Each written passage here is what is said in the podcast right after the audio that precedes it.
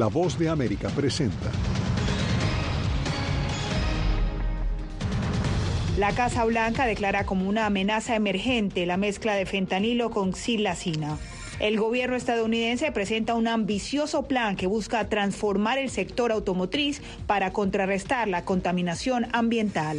En Guatemala, familiares reciben los restos de las víctimas del incendio en el Centro de Detención de Migrantes de Ciudad Juárez. El ser eh, víctima, ¿verdad? El tráfico sexual. Eh, es, lo que no, es lo que me llevó a venir al grupo. Y con terapias ancestrales, víctimas de violencia sexual buscan sanación en el área metropolitana de Washington.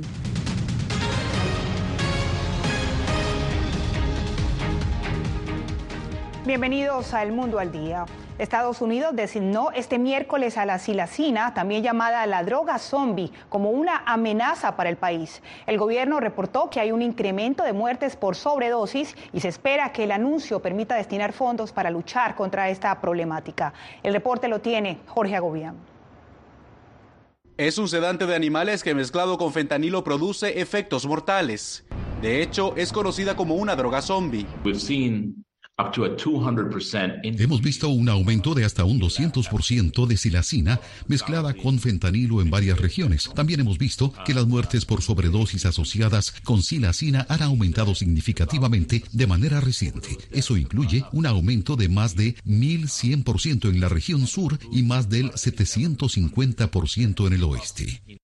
El fármaco veterinario se convirtió en la primera sustancia declarada como una amenaza emergente para Estados Unidos. Resulta muy importante que encontremos cómo tener algún tipo de regulación que evite el desvío y el uso ilícito de silacina mientras se mantiene el uso legítimo en la industria agrícola.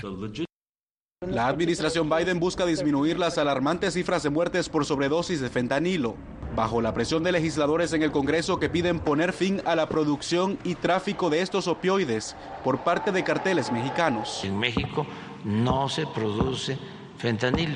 A lo que la Casa Blanca reaccionó. Sabemos que los componentes químicos de China llegan a México. Sabemos que en México se está produciendo fentanilo. Este jueves, delegaciones de alto nivel de Estados Unidos y México se reúnen en Washington para abordar el tema. Estamos trabajando con el gobierno mexicano, con el presidente López Obrador de manera mutuamente respetuosa para asegurarnos de que ambas naciones estemos haciendo todo lo posible para salvar vidas en ambos lados de la frontera. En 2022, la DEA reportó haber incautado suficiente fentanilo como para potencialmente haber matado a toda la población estadounidense. Desde la Casa Blanca, Jorge Agobián, Voz de América. En otras noticias, la administración Biden presentó al Congreso una propuesta que busca transformar la industria automotriz reemplazando los vehículos convencionales por otros totalmente eléctricos para el 2032. Nos acompaña Iacopo Luxi. Iacopo, se trata de uno de los proyectos más ambiciosos hasta el momento para reducir la contaminación ambiental. Cuéntanos. Bueno, Divalicet, eh, importante subrayar que si los dos planes de la Casa Blanca se promulgan como han sido propuestos ahora, pondrían a la economía más grande del mundo en camino de reducir sus emisiones de calentamiento del planeta a ritmo requerido por los científicos para evitar los impactos más devastadores del cambio climático. Pero vamos a ver en detalle de lo que se trata. La administración Biden propuso este miércoles las regulaciones climáticas más ambiciosas del país hasta la fecha. Dos planes diseñados para garantizar que dos tercios de los nuevos automóviles y una cuarta parte de los camiones pesados vendidos en Estados Unidos sean totalmente eléctricos para 2032. Las nuevas reglas requerirían nada menos que una revolución en la industria automotriz de Estados Unidos. Al proponer los estándares de contaminación más ambiciosos para automóviles y camiones, estamos cumpliendo la promesa de la administración Biden-Harris de proteger a las personas y el planeta, asegurando reducciones críticas en la contaminación peligrosa del aire y el clima y asegurando beneficios económicos significativos como menor consumo de combustible y menores costos de mantenimiento para las familias. Los fabricantes dicen que la transición va demasiado rápido y podría causar consecuencias económicas y laborales. Esta propuesta profundamente defectuosa es un paso importante hacia la prohibición de los vehículos en los que confían los estadounidenses. Tal como se propuso, esta regla perjudicará a los consumidores con costos más altos y una mayor dependencia de las inestables cadenas de suministro extranjeras. La Agencia de Protección Ambiental de Estados Unidos, la EPA, no puede exigir que los fabricantes de automóviles vendan una cierta cantidad de vehículos eléctricos, pero podría poner límites tan estrictos a la contaminación total generada por los autos normales que los fabricantes estarían obligados a vender más vehículos eléctricos. Los planes eliminarían el equivalente DIVA a las emisiones de dióxido de carbono generadas durante dos años por todos los sectores de la economía de Estados Unidos. Recordamos el segundo país más contaminante del planeta después de China. Sin embargo, es casi seguro que estas regulaciones enfrentarán desafíos legales por parte de quienes las ven como una extra limitación del gobierno. Gracias a Jacopo Luxi desde los estudios de La Voz de América. Thank you.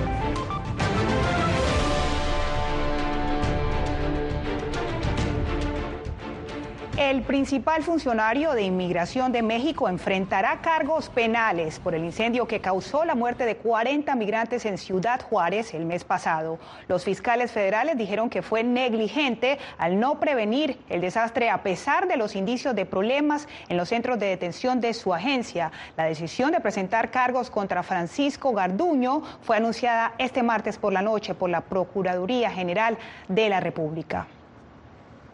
Mientras tanto, los cuerpos de los 17 migrantes guatemaltecos que murieron en un incendio mortal en un centro de detención de migrantes en Ciudad Juárez, México, llegaron a Ciudad de Guatemala. Eugenia Sagastume nos da, da los pormenores.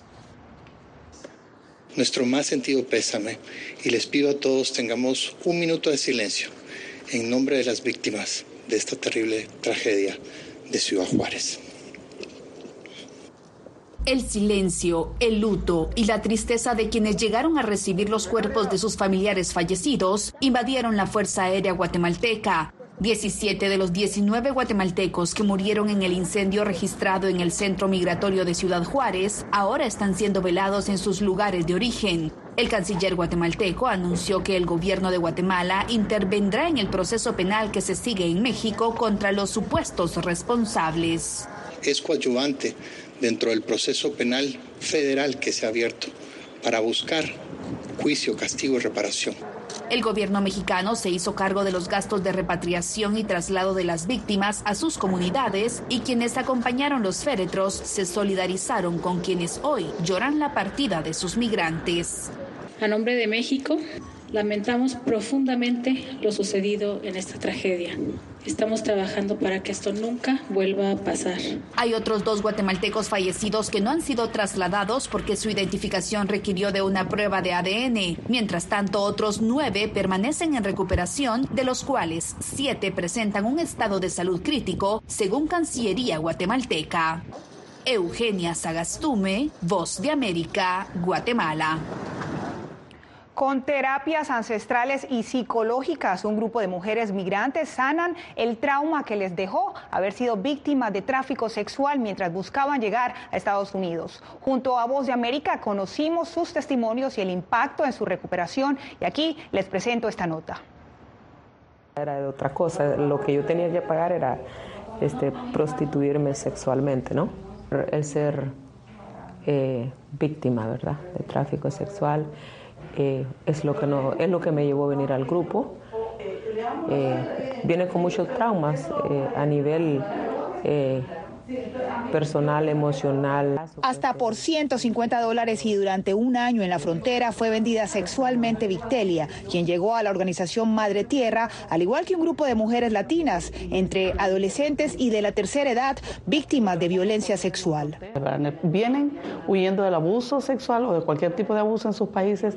En la ruta crítica de la migración siguen siendo abusadas de cualquier forma, sobre todo sexualmente. El trabajo de Madre Tierra aborda solo la punta del iceberg del flagelo de la violencia sexual en las mujeres latinas inmigrantes. Según la organización Médicos Sin Fronteras, en 2021 se registraron más de 300 casos de abuso sexual contra mujeres durante su recorrido hacia Estados Unidos y entre enero y junio de 2022 la cifra superó los 140 casos. Para ellas, todas las formas de sanación son válidas, desde la psicológica hasta las prácticas ancestrales. Hacemos una combinación de todas las formas alternativas de sanarnos, ¿verdad?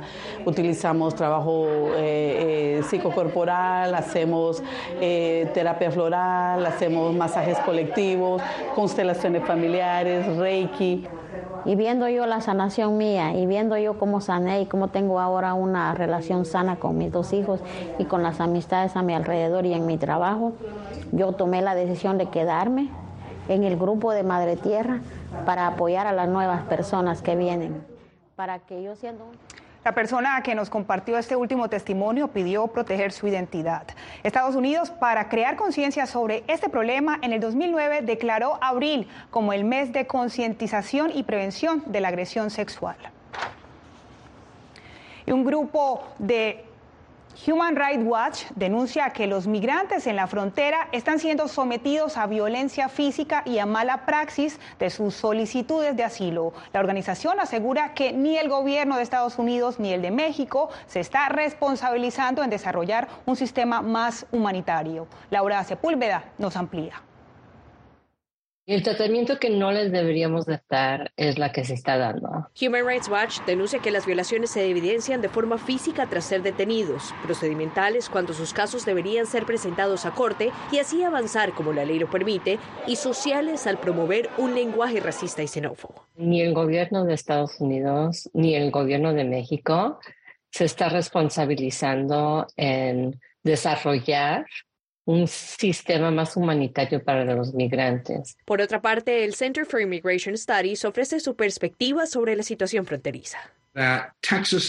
Texas ha sido la zona cero de la mayor crisis de migración masiva en la historia de Estados Unidos. Hay que recordar que sacaron a la patrulla fronteriza de las líneas defensivas para cumplir con el deber de procesamiento, dejando cientos de millas de frontera completamente indefensas mientras realizaban el trabajo administrativo para que todas estas familias y adolescentes no acompañados fueran liberados en los Estados Unidos. Pero la presencia de la Guardia Nacional de Texas en el marco de la operación No Star es constantemente cuestionada por organizaciones pro-inmigrantes.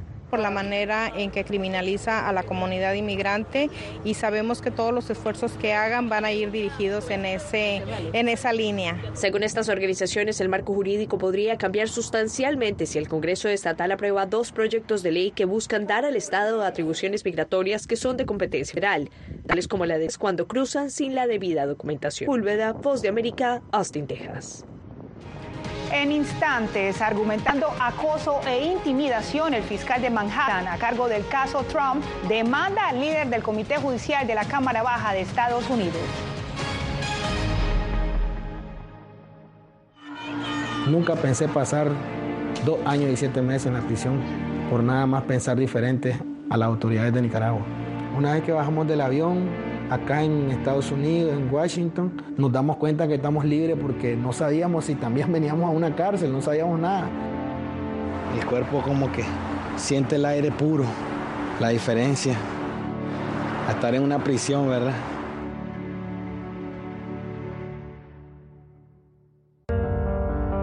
En tiempos de cambios, cuando el mundo parece incierto y lo que escuchamos no refleja lo que vemos, buscamos la verdad. Cuando nos cuentan solo una parte de la historia, perdemos la confianza. En momentos de crisis, nuestros sueños, esperanzas y deseos de un mejor mañana dependen de una prensa libre. En La Voz de América te traemos las historias que la gente se arriesga a ver. Conectamos el mundo y lo unimos con la verdad.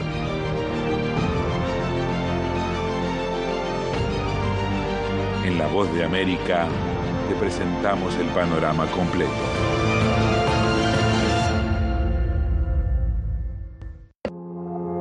puertorriqueños somos unos animales raros porque tenemos esta ciudadanía americana. Llegamos a Estados Unidos y nos damos cuenta que somos diferentes. Sí, tenemos un pasaporte americano, pero nuestra idiosincrasia no lo es. Si queremos hacer un mejor Puerto Rico, que es lo que buscamos nosotros, tenemos que ganarnos el respeto y la confianza de todos los sectores del país.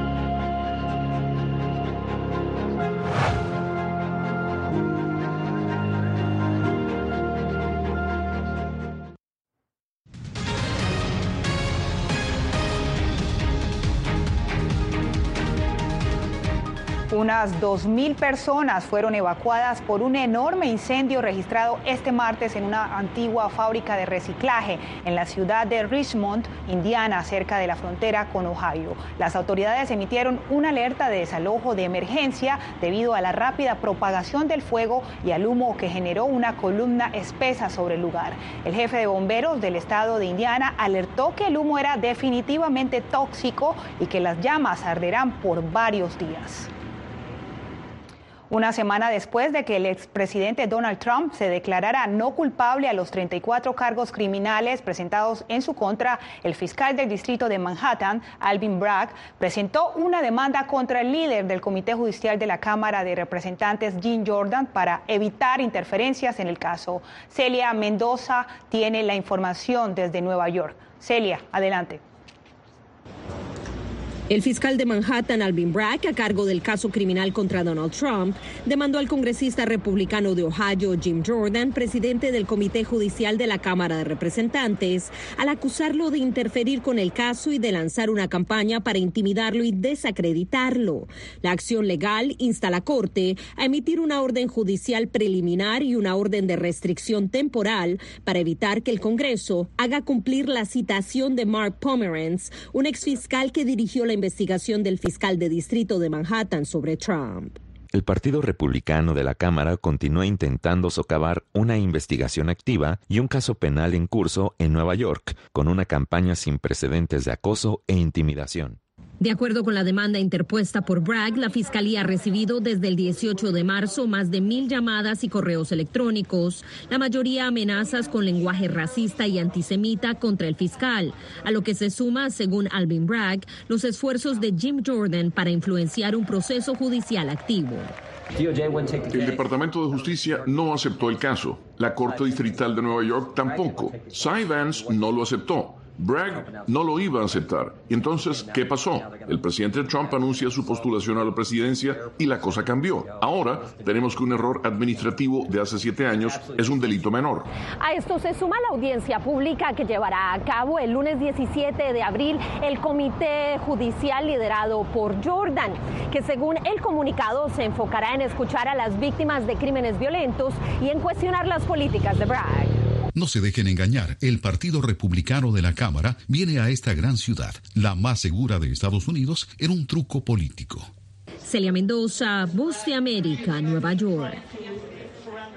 Y en otro caso que se adelanta en su contra, este jueves el exmandatario compareció en Nueva York en la demanda civil que investiga la fiscal general de esa ciudad, Leticia James, por supuesta falsificación de estados financieros por parte de la organización Trump.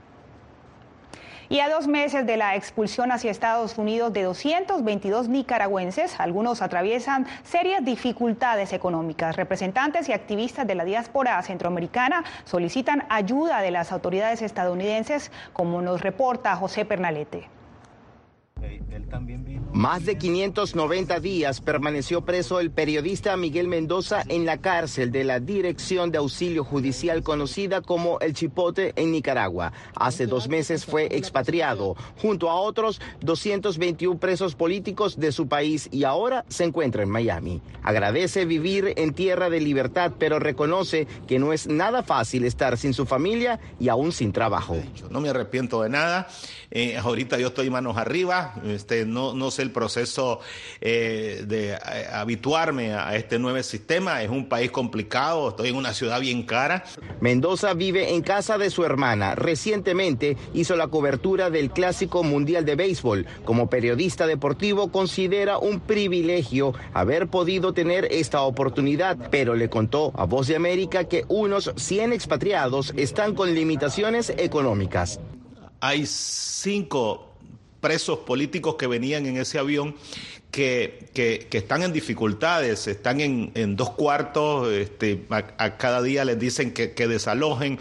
Eso es bastante doloroso. Representantes de la diáspora de Nicaragua claman por asistencia a casos que consideran urgentes. Sin embargo, se ven forzados a salir de su país, dejando su familia, dejando absolutamente todo y vienen a un país en donde no tienen ayuda. Por eso es que nosotros le pedimos a nuestras autoridades electas que por favor le ayuden a las personas que están viniendo bajo esta condición. José Pernalete, Voz de América, Miami. Si tiene su teléfono a mano, está a punto de acceder a todo el contenido original de La Voz de América. Escanea el código QR que está en pantalla y lo guiaremos a descargar nuestra app Boa Plus. Allí podrá ver no solo nuestras noticias, también las series especiales y los documentales exclusivos producidos por La Voz de América. Hay incertidumbre ante una posible reducción de alcaldías y número de diputados en El Salvador. Volvemos con más.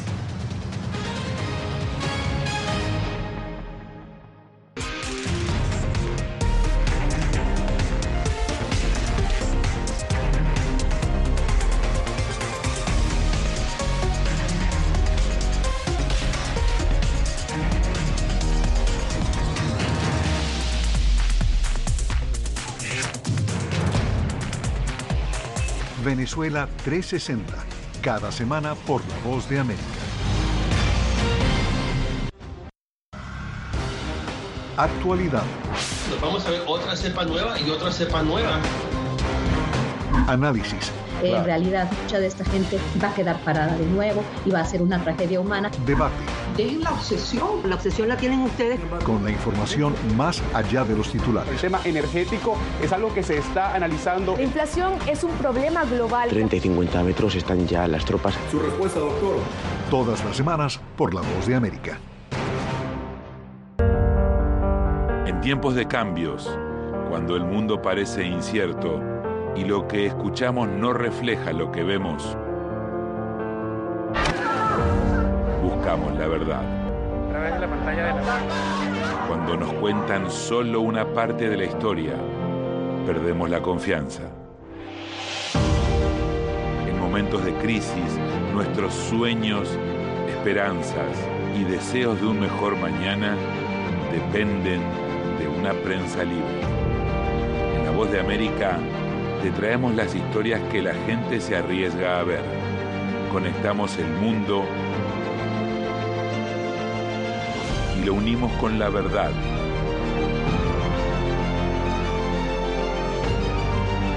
En La Voz de América te presentamos el panorama completo.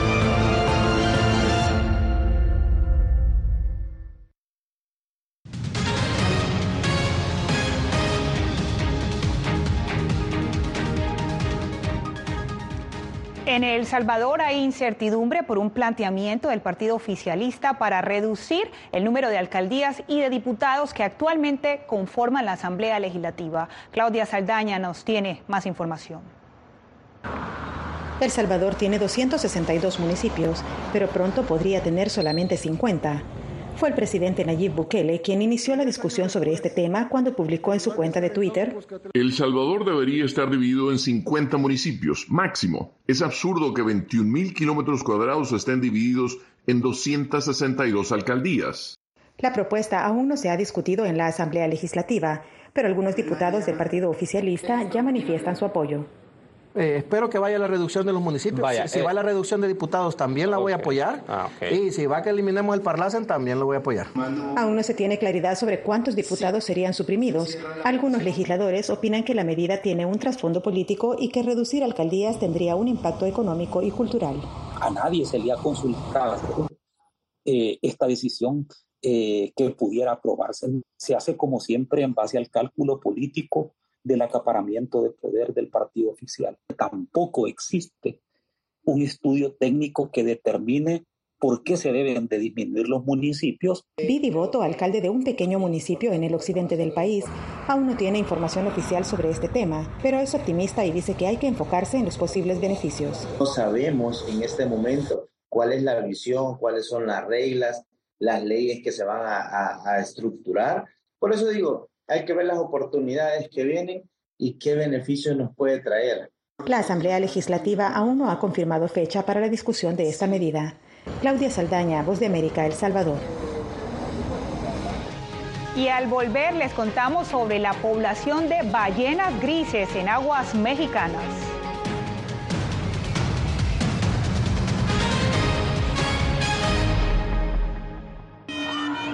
Nunca pensé pasar dos años y siete meses en la prisión por nada más pensar diferente a las autoridades de Nicaragua.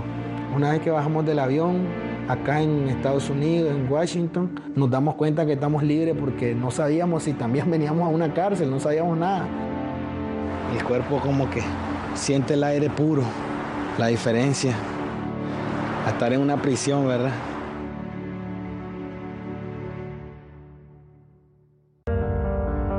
En tiempos de cambios, cuando el mundo parece incierto, y lo que escuchamos no refleja lo que vemos, buscamos la verdad. Cuando nos cuentan solo una parte de la historia, perdemos la confianza. En momentos de crisis, nuestros sueños, esperanzas y deseos de un mejor mañana dependen de una prensa libre. En La Voz de América te traemos las historias que la gente se arriesga a ver. Conectamos el mundo y lo unimos con la verdad.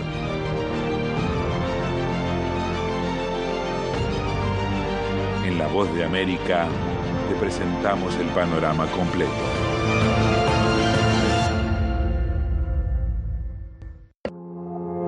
Puertorriqueños somos unos animales raros porque tenemos esta ciudadanía americana. Llegamos a Estados Unidos y nos damos cuenta que somos diferentes. Sí, tenemos un pasaporte americano, pero nuestra idiosincrasia no lo es. Si queremos hacer un mejor Puerto Rico, que es lo que buscamos nosotros, tenemos que ganarnos el respeto y la confianza de todos los sectores del país.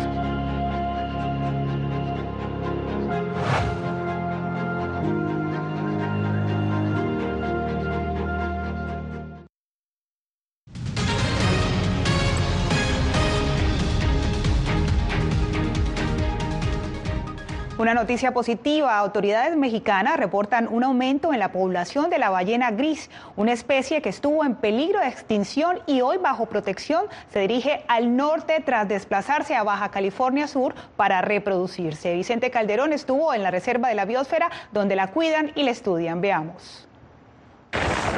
Cada año, miles viajan a la península de Baja California en busca de un mamífero de casi 15 metros de largo y unas 40 toneladas de peso.